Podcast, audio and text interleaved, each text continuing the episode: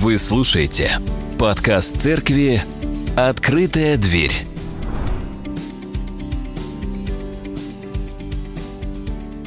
Ну, мы зажгли с вами одну свечу, их будет четыре. Приближаемся к Рождеству Христову и к Новому году, и это замечательное событие. И мы в каком-то предвкушении чуда, а чудо, собственно, э, ну, вообще, мне кажется, людям мало верится, что что-то яркое э, произойдет, или там э, как-то доказать присутствие Бога в этом мире достаточно сложно, потому что мир ну, настолько полон зла, греха, какой-то человеческой несправедливости, что, собственно, а где во всем этом Бог? Да, почему он молчит, почему он бездействует? И э, вот сегодня буквально новость, наверное, последних дней вы слышали, что еще новый штамм э, коронавируса открыли под названием омикрон. Э, я изучал и преподавал древнегреческий язык, вот омикрон находится уже где-то посередине алфавита. То есть там еще половина алфавита. Возможно, ну вот мы ждем, вот, вот через год все закончится, там все привьемся, все закончится через год, через полтора, э, приобретем коллективный иммунитет, и, собственно, тема закроется. Но она не закрывается. Э, она продолжается, и она усугубляется, и э, как сказать, контагиозность или там заразительность этого штамма, она намного выше, чем у всех предыдущих. То есть он адаптируется и так далее. И, и, и вот люди борются с этим как только лишь с какой-то одной физической э, инфекцией или вирусом. Э, но, наверное, есть этому и духовные причины, да, потому что мы читаем в Ветхом Завете, в Библии, в священной книге тысячи лет назад написаны такие слова, что друзья, собственно, очень все просто. Господь обращается к человеку и говорит такие слова, что э, ныне избери себе либо жизнь, либо смерть. Вот если ты будешь вот так, вот так, вот так поступать, то будет тебе жизнь и будет тебе благословение. А если ты будешь вот так, вот так, вот так поступать, то будет тебе смерть. И э, мы все равно, находясь вот в борьбе с этой болезнью, да, каждый в свою меру, в какую может, надеемся все-таки на чудо, что Господь в какой-то момент остановит. Э, тут как бы вот это вот э, интересная такая, и врачи борются, и человек борется, и верующие молятся, да, то есть вот как произойдет, есть ли в этом Бог или нет в этом Бога, очень-очень интересно на всем этом наблюдать. И слава Богу, что мы с вами живем вот в эти времена, и когда можем наблюдать и практически испытывать нашу веру. Да? А, а действительно ли Бог проявляет себя в наше время вот таким удивительным образом? И нам а, нужно будет обо всем об этом сегодня поговорить. Э, вы знаете, это время не новое. Люди всегда жили в таком состоянии, более-менее находились. И собственно, мы зажгли уже, сказали, первую свечу, и народ израильский находился в ожидании Мессии, прихода Христа. Вот-вот он придет, вот мы живем в проблемах, и Израиль в то время, как территория, он, э, над ним владычествовали э, римляне, они в 63 году до Рождества Христова, насколько я помню, э, захватили эту территорию и, и собственно, управляли тем той древней территории, которую мы называем сегодня Израиль. Вот они ждали, что вот придет Мессия, он будет крутой, он избавит нас от этого ига, от этих э, римлян, и мы снова будем царствовать, там, как при великих царях Давиде и Соломоне, наконец-то придет вот это великое освобождение. И приходит э, Иисус, Иисус, да, вот мы читаем Новый Завет, он приходит и говорит им, а, а они такие, а ты или, а ты кто будешь? Ты вообще тот или нам кого-то другого нужно ждать? И вот мы сегодня тоже в таком находимся ожидании. А, те, кто уверовал, для нас не стоит вопрос о том, кто такой Христос, но для тех из нас, из вас, кто присутствует здесь, и, может быть, вы еще не уверовали или думаете об этом, и действительно ли все это правда, стоит этот вопрос, и действительно ли а может ли быть действительно так, что вот Иисус Христос, это Господь Бог всемогущий, э, да, вот Бог, о котором эти верующие говорят, церкви поклоняются Ему и так далее. Но я вам хочу сказать, что даже верующие люди себе иногда неправильно представляют о, о, о Бога. Мы все ждем Его как царя на престоле но он пришел как царь без короны, да, то есть вот он должен был родился, родиться в чертогах царских по представлению человеческому, если он царь. Но он родился в каком-то хлеву, э, там, в какой-то пещере. Мы ждали, что он будет пророком, да, таким светлым, святым человеком, но он общается с какими-то грешными людьми, и вот во всем Новом Завете об этом написано. Мы ждали, что он будет как э, первосвященник в храме, в торжественных одеждах, с золотыми вышитыми надписями, э, и с головным убором, э, и с потрясающим, да, там, со всеми камнями, как написано в Ветхом Завете. Но его служение, судя по всему, оно не ограничено стенами храма, и одежда у него какая-то простая была, как написано.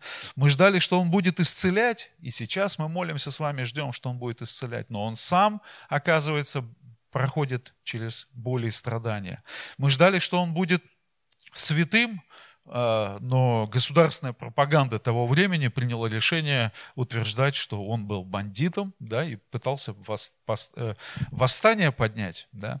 Мы ждали, что он проявит свое всемогущество, но он находился в бессилии, друзья. Если ты Бог, ну вот действительно подумайте, если ты Бог, то он в бессилии находится перед теми, кто его там бьет по щекам, а, ведет его на распятие, ну и так далее. То есть вот человек вот э, по сути своего Творца ведет на распятие. Такая уникальная, уникальная история. Ты ли Христос, спрашивали Иисуса на суде те, кто э, не хотел в нем, собственно, и видеть Христа. И то же самое спрашивал Иоанн Креститель. Ты ли тот, кто должен прийти или ожидать нам другого, написано в другом Евангелии от Луки, 7 глава, 19 стих. И они ждали его, но там была вот эта точка напряжения, э, она очень большая была. Я когда изучал этот вот чисто исторический, этот межзаветный период, то есть вы знаете, что Библия содержит в себе Ветхий Завет и Новый Завет, и вот между Ветхим Заветом и Новым Заветом несколько столетий, там приблизительно 400 столетий условно, там, да, и между этими столетиями, в, в этот период Э, такое ощущение, что Бог вообще не проявлял себя или очень мало каким-то образом говорил. Но на самом деле в 39 книгах Ветхого Завета за столетие или даже тысячелетия до пришествия Мессии в ожидании вот в этом, в котором мы сейчас с вами находимся, символизируя, зажгли вот эту первую свечу, Господи, ожидаем Тебя, да, а, уже было очень много на самом деле произнесено людьми верующими, людьми служащими Богу пророчеств о том, что Он действительно придет. Вот эта разница, проблема в том, что во времени, да, то есть вот мы думаем, что вот-вот сейчас, вот-вот сейчас его нет, вот-вот сейчас он должен себя как-то проявить, а он не приходит, он себя никак не проявляет. И вот в этот момент люди ломаются, многие в своей вере, да, не могут дождаться, действительно его, а, вот этого а, его пришествия. Потому что то, что они видят вокруг них происходит, э, оно действительно удручает.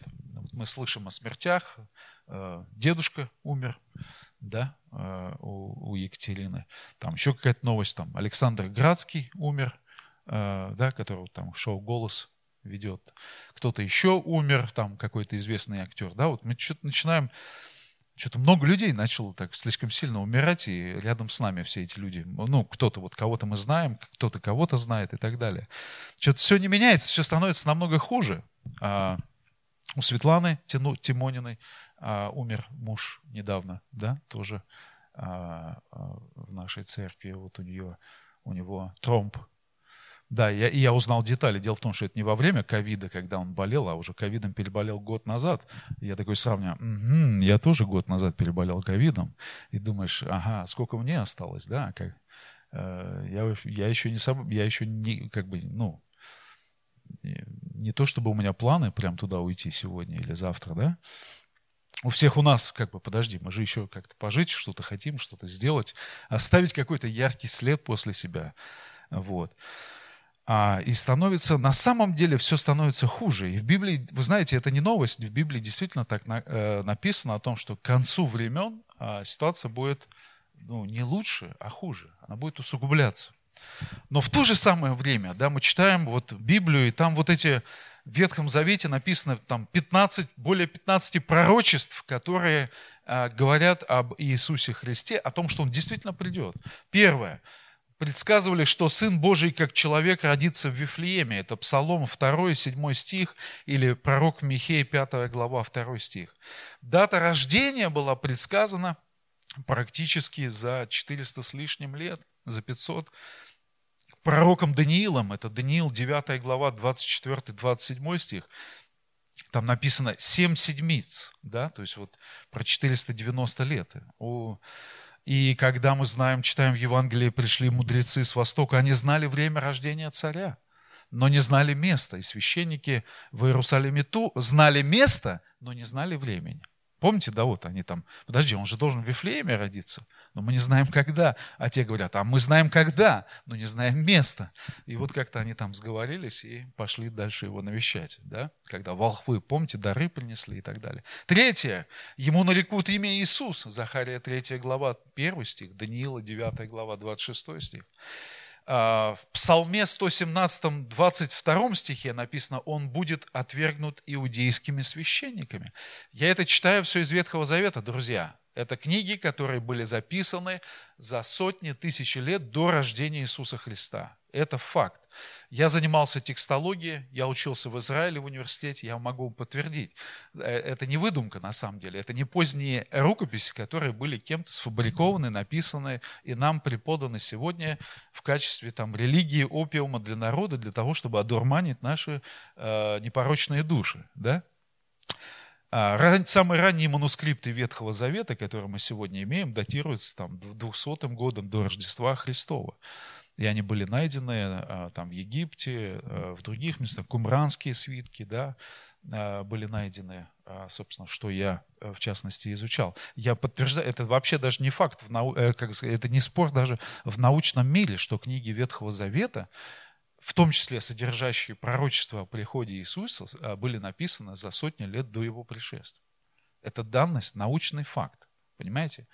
Это вопрос не науки, это вопрос личной веры. Верить или не верить, что же здесь написано, принимать или не принимать. А, более того, а, у Захарии, пророка 11 глава 12 стих, а, написано, что он будет предан за 30 серебряников одним из своих учеников.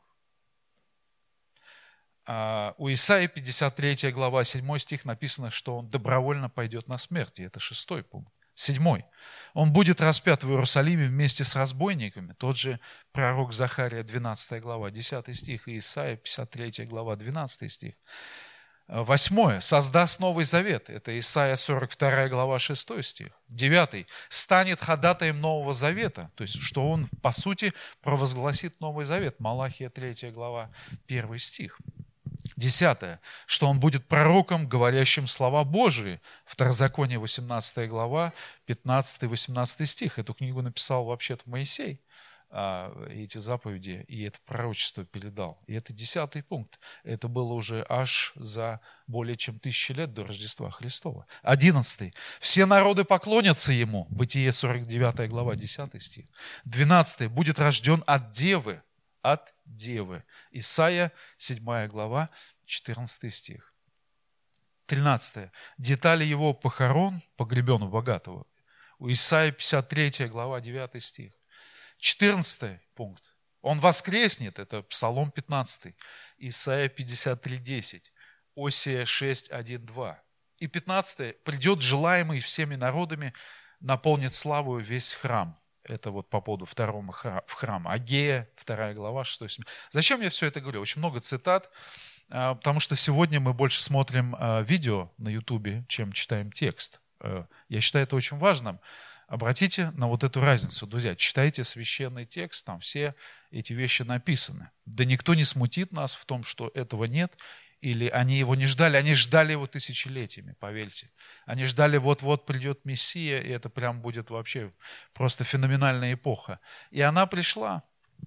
Вы знаете, за несколько событий, а что еще плохого-то было вот в преддверии прихода и рождения Христа 2000 лет назад?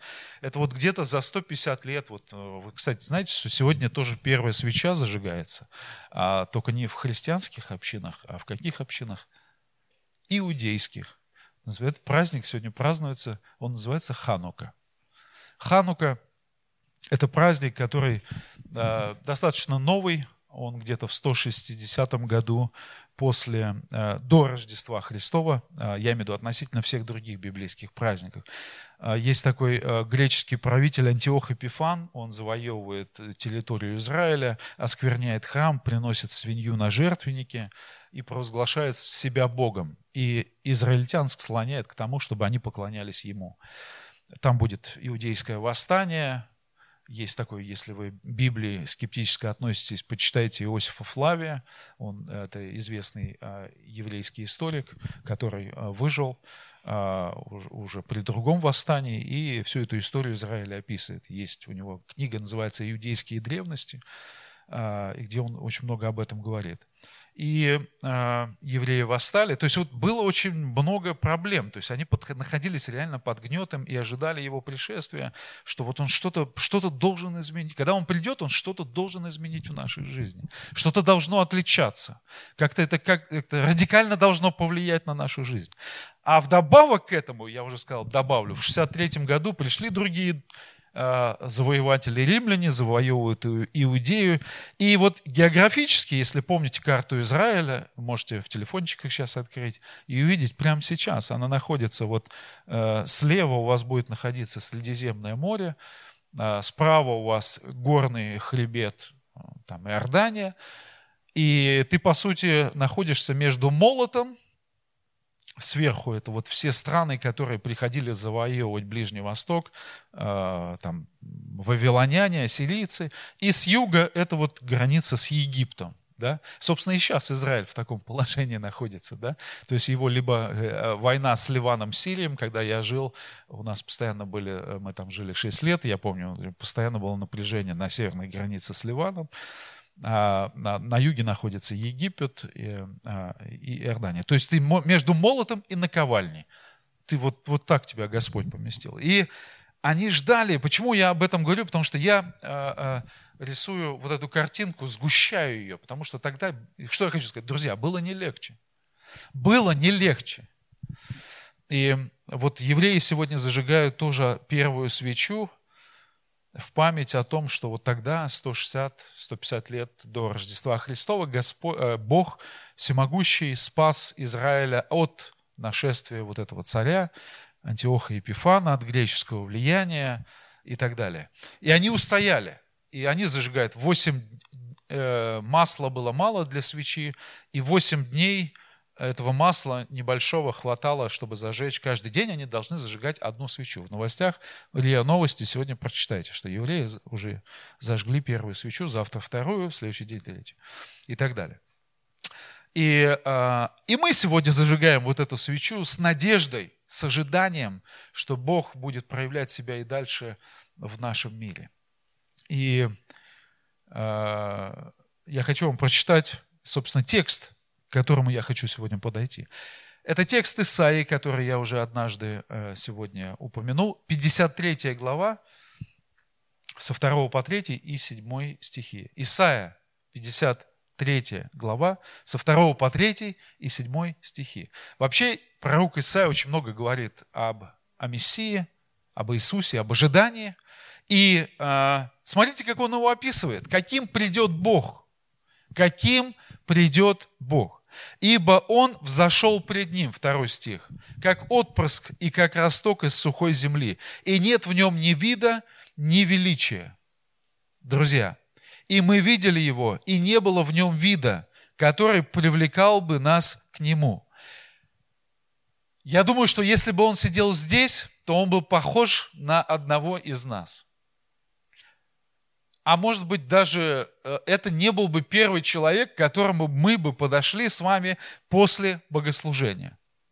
Или это был бы какой-то человек, который идет мимо нас на улице, мы бы не обратили на него внимания. Такой средний, средний человек. То есть, да, вот здесь написано, он не был селебрити, да, то есть он не был каким-то, у него даже физиологических признаков не было каких-то великих, которые бы привлекали. Вот он там ярко говорит или громко, и у него такая замечательная речь, и видом он такой э, красивый, как изображен там на иконе э, известный, да, как мы его себе представляем. Написано, третий стих, почитайте. Он был презрен и умолен пред людьми. муж скорбей и изведавший болезни, и мы отвращали от него лицо свое. Вот когда вы будете читать текст, вот а, там написано, мы отвращали от кого лицо свое? От него. И вы знаете, есть такое правило, когда ты пишешь о Боге, вот текст, а Ветхого Завета, Нового Завета, или местоимения притяжательные там, и так далее, личностные ты используешь, а когда речь идет о Боге, они всегда стоят, э, пишутся с заглавной буквы. Как так может быть? Он был презрен и умолен перед людьми, муж скорби, изведавший болезни, и мы отвращали от него лице. То есть как бы не то, чтобы он вообще привлекал нас, и в принципе как бы неприятно было даже на него и лицезреть, обращать на него какое-то внимание, да? И вот Исаия об этом пишет за 600 с лишним лет до прихода Христа. И, собственно, так и произошло. Он был презираем, и мы ни во что ставили его. Седьмой стих. «Он истязуем был, но страдал добровольно и не открывал уст своих, как овца, введен был он на заклание, и как агнец, предстригущим его безгласен, так он не отверзал уст своих». А, конечно, так, это вообще не то описание, которое мы ожидали от Бога, который придет, и о Боге, который должен прийти, освободить нас от рабства какого-то там, да, там, от как, как он, вот, вот этот сможет освободить нас от какого-то ковида, да, который там уже много людей столько умерло. То есть он вообще не выглядел как герой. И мы бы не обратили на него внимания. Да, не было какого-то блеска, не было какого-то действия. Один а, православный священник пишет, написал такую фразу. «Я верующим стал через Евангелие через живую встречу со Христом. И тем не менее, когда мы думаем о нем, мы что-то происходит. Я не знаю, вы пробовали ли молиться когда-то, да? Не знаю, все здесь верующие или нет? Господи, э, если ты есть, услышь меня. Какой такой простой. Прости мне. Я хочу, покажи мне себя, да? Там, что-нибудь такое.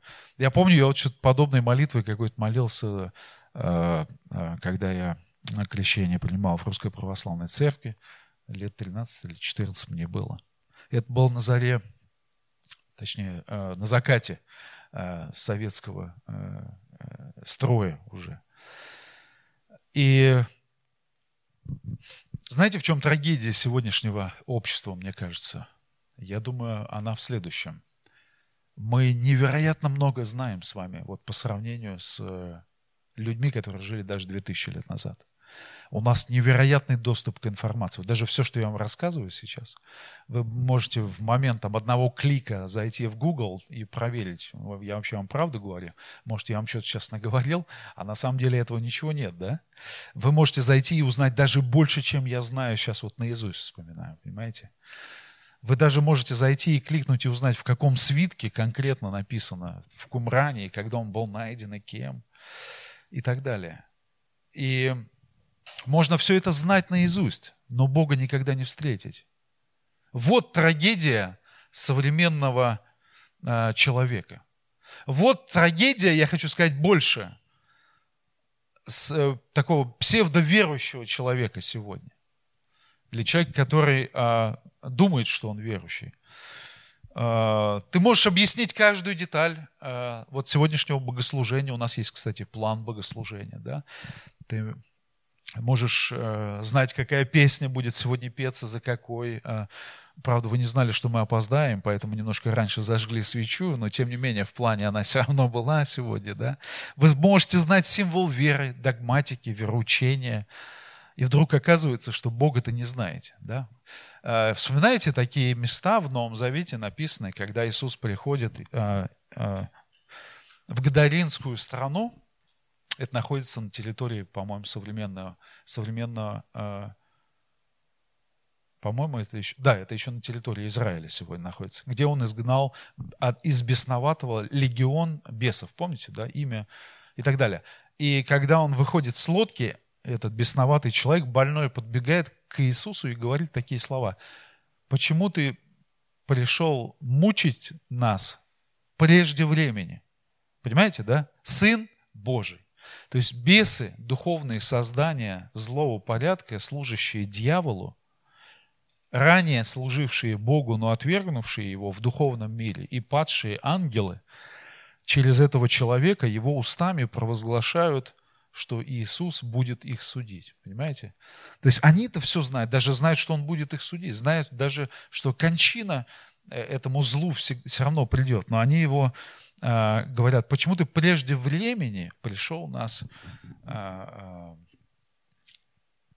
причинять нам ну, боль. И он их изгнал в стадо свиней, а, и они, свиньи, помните, упали с крутизны в море, утонули, у людей шок, они потеряли столько денег нереально за один день, там, за, за полчаса, да. А, и эти бесы сказали через этого человека, уходи отсюда. Помните, в самом начале они говорят, уходи, не мучь нас. А потом эти же бесы а, в лице жителей города появляются и что они сказали? Они же не сказали, о, ты классный человек, ты исцелил этого больного. Ничего страшного, что там сви- свиньи погибли. Заходи к нам, расскажи нам эту истину. Как ты вот, кто ты такой, что ты такую власть имеешь исцелять, касаться души человеческой. Они ему говорят, вали отсюда, давай подальше. Представляете, да? Это, э, я не знаю, это те же самые или это другие, но они тоже ему говорят, уходи от нас. И Иисус в этой истории потрясающе, знаете, что говорит этому человеку? А, он хотел с ним пойти, он ему говорит, иди и расскажи, что с тобой сделал Бог в этом городе. То есть, по сути, он продолжает служить этому городу в тот момент. Но я к чему это рассказываю? К тому, что бесы знают. И мы с вами знаем, друзья. И вот от э, между нами и ими там один шаг. Это вот неверие, понимаете? Это сомнение, это неуверенность. Можно знать вот много деталей, информации много, открыть Библию, кликнуть на любой стих. Я вам там 15 пророчеств из Ветхого Завета произнес, вы их можете знать, выучить даже наизусть. И вдруг окажется, что у Бога никогда не встретили. Вот это самое страшное. Вот это самое страшное. Встретили ли вы с Богом. Вы много знаете, я уверен, но встретил ли ты Его? И это моя первая мысль сегодня к вам, вот в этом ожидании.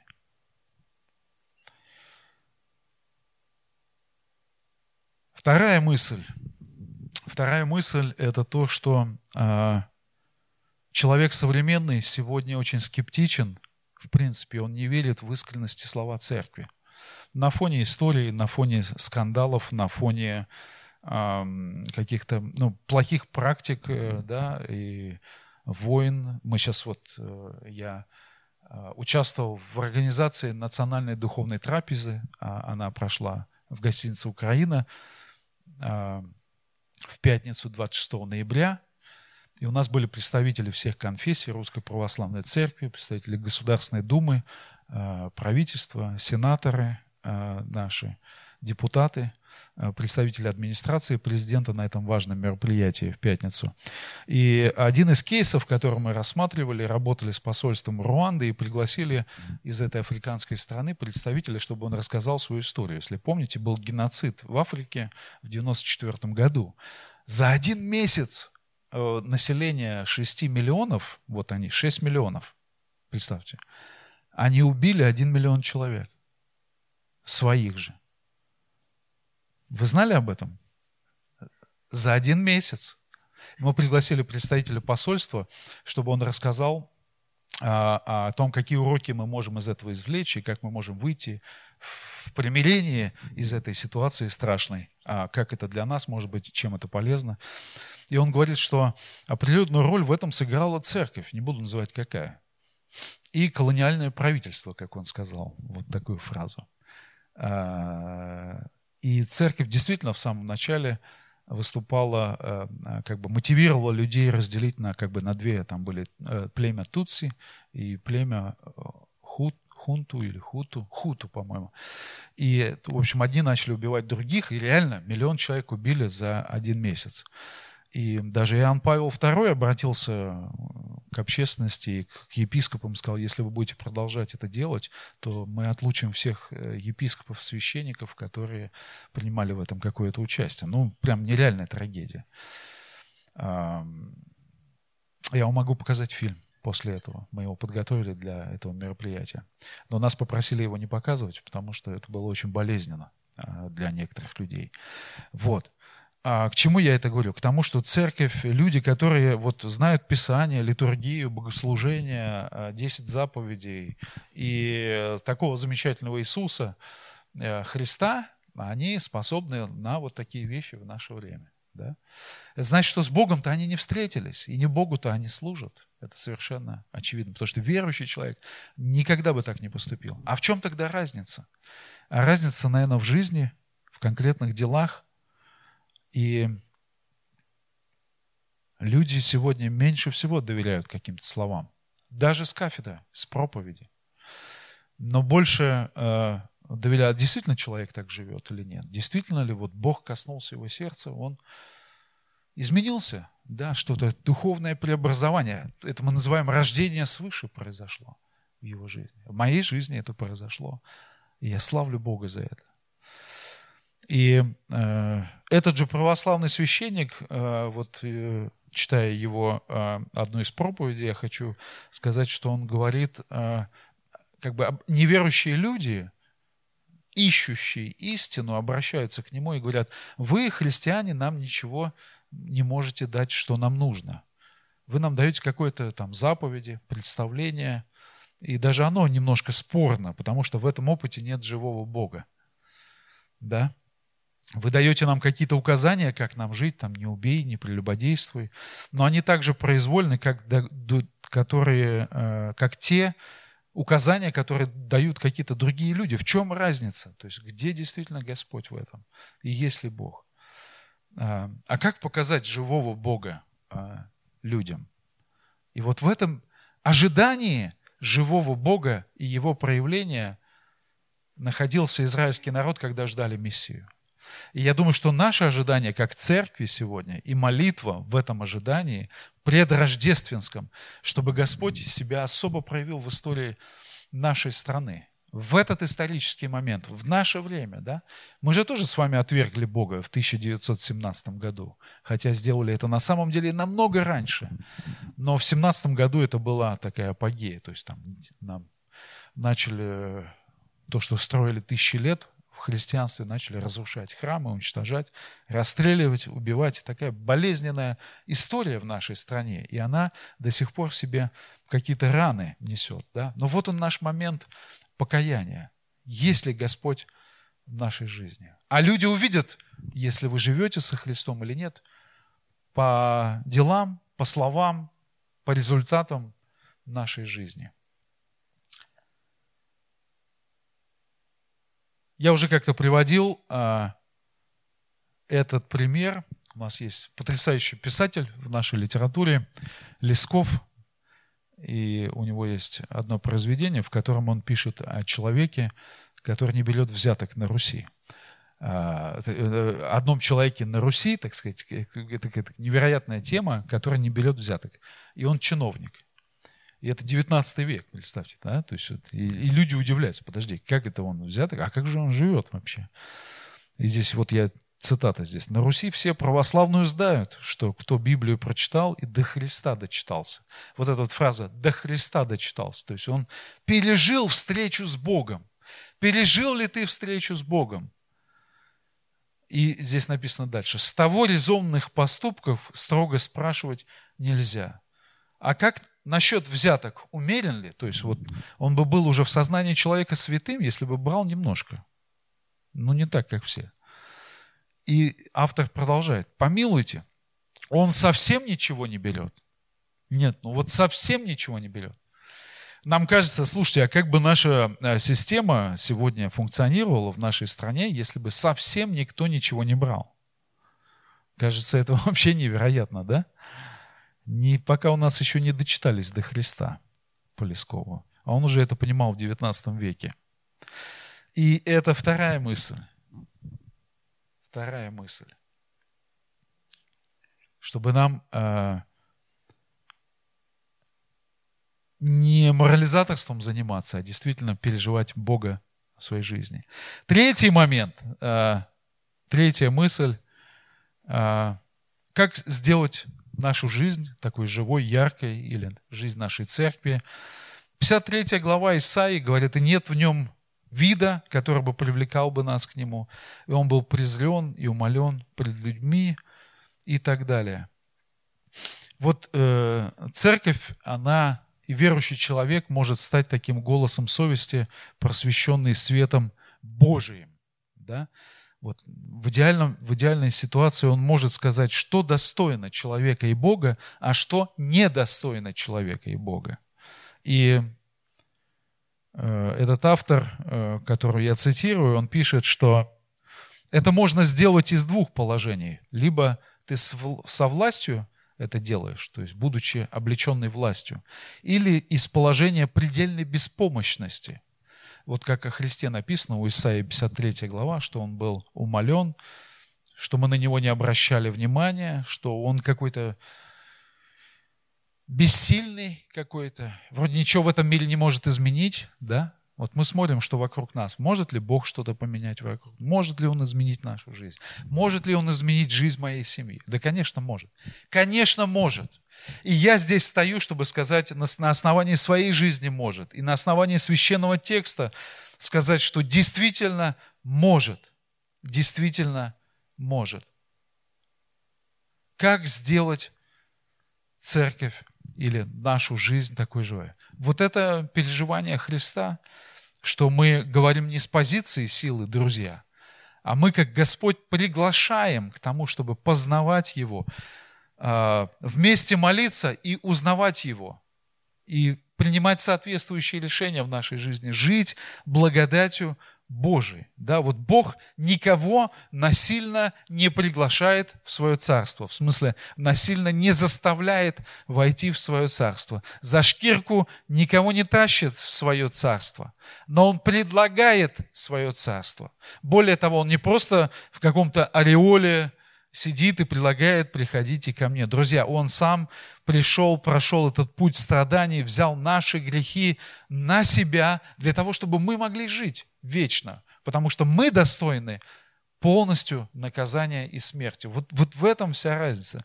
Почему Он нас так возлюбил? Почему Он это совершил? Вот мы прочитали с вами uh, у пророка Исаия он истязуем был, 53 глава, 7 стих, но страдал добровольно, зная, он знал, на что он идет. И когда вы читаете Евангелие, сцену, а, когда его э, арестовывают и потом ведут на распятие, он не противится злому. Да? Такое непротивление злу. Он, он не кричит, что это несправедливо.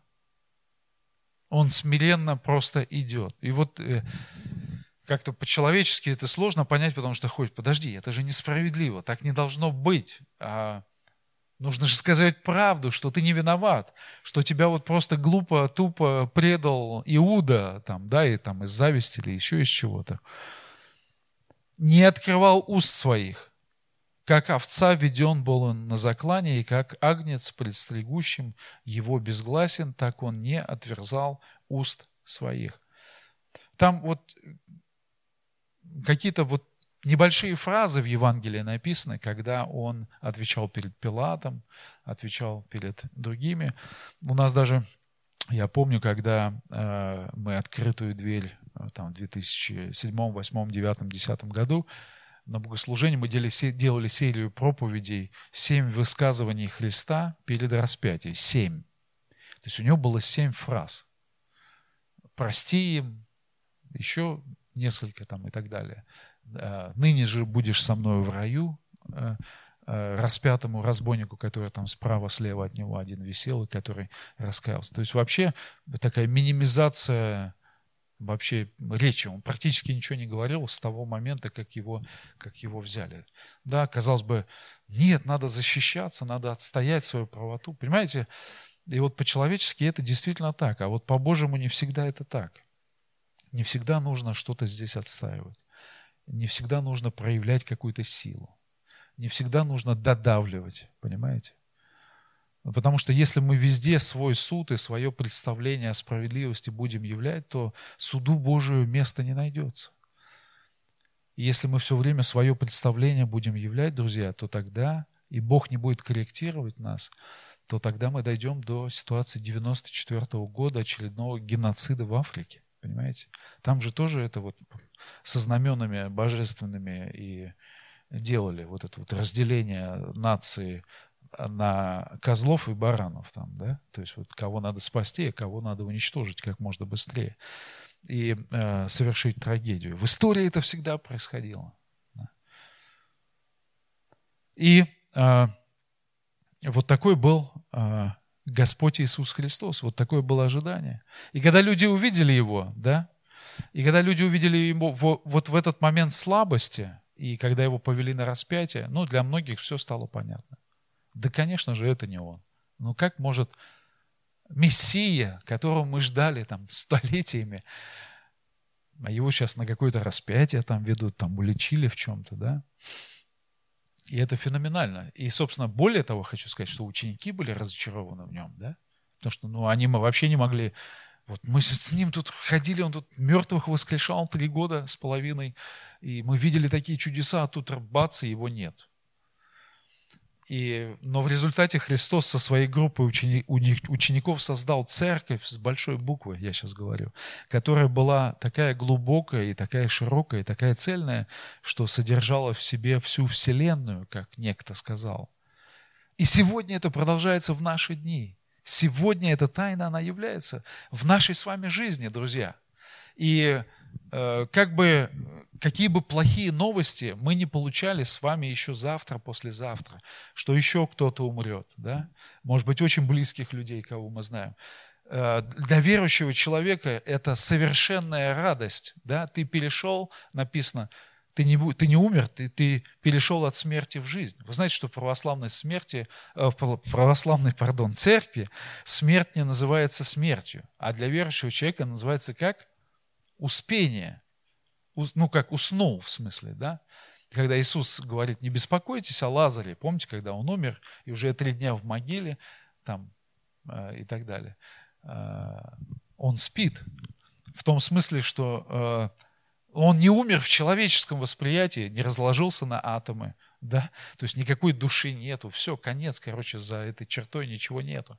Нет, есть продолжение, и оно прекрасное, просто феноменальное. И книга Апокалипсис, книга Откровения о великих судах Божьих, это она о том, что Божьи суды свершатся обязательно в свое время. Божье исцеление придет. И в вере нашей есть великое воздаяние, есть надежда – и когда мы слышим такие печальные новости, как сегодня, что вот дедушка умер, да, он верующим человеком же был, правильно я понимаю, да? С детства. 80 а, с лишним лет, слава Богу. Дай Бог нам прожить столько лет и быть верующими до конца, сохранить веру. И ведь Екатерина сказала, если я буду говорить отсюда, то я буду плакать. Но это слезы радости в том смысле, что она с ним увидится. Аминь. Да, ведь в этом же надежда. Иначе все это бесполезно. Зачем мы тут сидим и свечки зажигаем, понимаете, да? Вспоминаем о чем-то, читаем Священное Писание. Если мы только в этой жизни надеемся на Бога, написано, то мы самые несчастные люди. И еще раз, фокусирую ваше внимание на ожидании того, что Бог придет в свое время. Он избавит нас от, в конце концов, от всякой боли, от всякого заболевания, страдания, ограничений, от самого важного, что никто из нас не избежит здесь сидящих. Это смерти. Потому что нас ожидает продолжение. Мы уже живем с Ним вечно, уже здесь и сейчас. И поэтому Он хочет чтобы вот люди, которые нас окружают, они увидели уже вот эти лучи небесного царства в нашей жизни, и чтобы они достигли и осветли, осветили их через нас, нашими словами, нашими благословениями, нашими действиями, нашими молитвами. Сегодня видели список имен людей, за которых мы молимся и продолжаем молиться, чтобы они а, пришли к Господу и обрели э, спасение. Да, они, я что вам сказать, они не торопятся, да? Иначе бы этот список стал меньше, с каждым днем меньше. Нет, но мы продолжаем молиться. Мы тоже не сдаемся, да? Кто знает, кто-то сегодня, кто-то на следующей неделе, кто-то через год, а кто-то через 20 лет покается. Вы знаете, молитва не бездейственна. Понимаете, да? И за вас кто-то молился, поэтому вы здесь сегодня сидите. И вам кто-то сказал слово благовестия, и поэтому вы здесь сегодня находитесь. И вам кто-то подарил Евангелие, и поэтому вы здесь сегодня находитесь. И поэтому, когда мы это пережили в своей жизни, почему бы нам сегодня не продолжать усиленно молиться, чтобы вот этот свет Христов осиял жизнь еще одного человека из этого списка? Почему бы нам не взять Евангелие и не подарить в этот рождественский период ожидания Рождества Христова человеку, другу, знакомому, близкому, коллеге по работе, почему бы нам не пригласить этого человека или эту семью на Рождество в церковь или на богослужение и поделиться этой истиной? Не надо бояться, друзья. Пусть Бог говорит с человеком, которому мы расскажем, подарим и за которого мы будем молиться. И даже скажите ему, э, отправьте ему свою молитву или скажите ему, что вы молитесь за него. Пусть он знает об этом. Да? Бог уже действует. Вы удивитесь как. Вы, вы напишите, что я молюсь за тебя. Он напишет, да, слушай, а я уже тоже начал молиться. Или, а вот у меня вот, вот это произошло. Или у меня здесь вот это приснилось. А Бог мне, думаю, что вот это сказал. Вот оно, действие пошаговое, и мы надеемся. И в этом проявляется наша вера. И Господь свой свет дальше распространяет в жизни жителей нашей страны. Аминь. Аминь.